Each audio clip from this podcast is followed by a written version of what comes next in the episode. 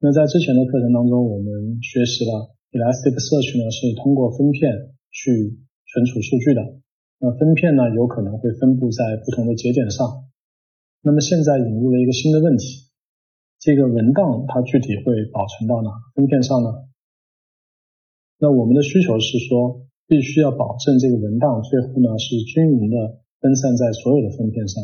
因为这样呢才能充分的利用了我们的一个硬件资源。避免说有些机器非常的忙，而有些机器呢非常的空闲。那关于这个文档到分片的映射算法呢，其实呢是有一些潜在的一些算法。比如说啊，我们可以通过 round robin 的方式去做一个随机的一个读取。那如果在一个分布式系统当中呢，它其实可能会有很多的分片，所以呢你有可能会需要进行多次查询才能得到文档一。这是第一种选择。那显然这种方案呢并不是特别的合适。那还有一种方案呢，就是我们可以维护一个文档到分片的一个映射关系。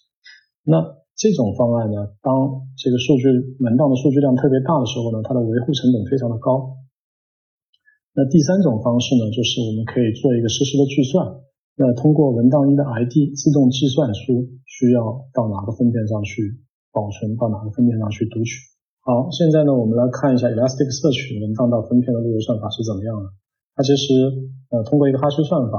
然后呢呃对这个主分片的一个总数做了一个曲模的运算，那么最后呢确定这个 shard 是在哪一个上面。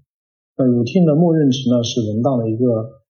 document ID，但是呢我们也可以通过在写入数据的时候指定一个自己的一个 routine 的 ID。那什么情况下我们需要自行指指定这个 routine 值呢？那打个比方说呃你想把一个 BBS 的一个数据啊，写入到 Elasticsearch 当中，你就可以通过 routine 的值，把这个 big data 相关的一些帖子呢，都放到某一个具体的 shard 上。那我们在之前反复强调，主分片在创建的时候的设定的数字呢是不能做修改的。那这也是因为 Elasticsearch 文档到分片的路由算法呢是基于这个主分片数来做的，所以这也是为什么你需要修改这个数字的时候呢，需要重建这个索引。那下面我们来看一下更新一个文档它的流程是怎么样的。那假设用户发出了一个更新文档的请求到一个节点，那这个节点呢，这个时候它就会啊扮演一个 coordinating node 的一个角色。那它通过哈希算法算出这个请求应该被路由到哪一个分片。那这时候呢，它把这个请求呢发送到了其他的节点的这个分片上。那 ES 呢，因为对文档的这个更新呢，它其实是先对文档做一个删除，同时呢，再把这个数据创建出来，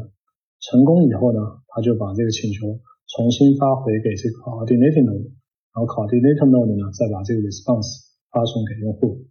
那这就是一个更新的流程。那删除的流程其实也非常的相似，用户发出了一个删除的一个请求，那第二步呢，还是去做一个哈希的计算，那把这个 ID 呢。route 到一个合适的一个节点的分片上，那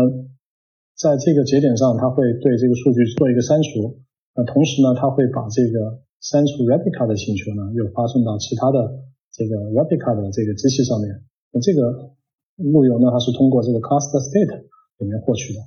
那 replica 删除成功以后呢，它会返回一个成功的呃 response 给这个 primary shard，然后这是 primary shard 呢。同时又把这个 delete 成功的命令返回给 coordinate node，coordinate node 呢再把这个成功的 response 返回给用户。那在这节课当中呢，我们简单的介绍了一下 Elasticsearch 文档到分片的一个路由算法，我们也讲解了啊去更新和删除一个文档，嗯大概会经过的一些步骤。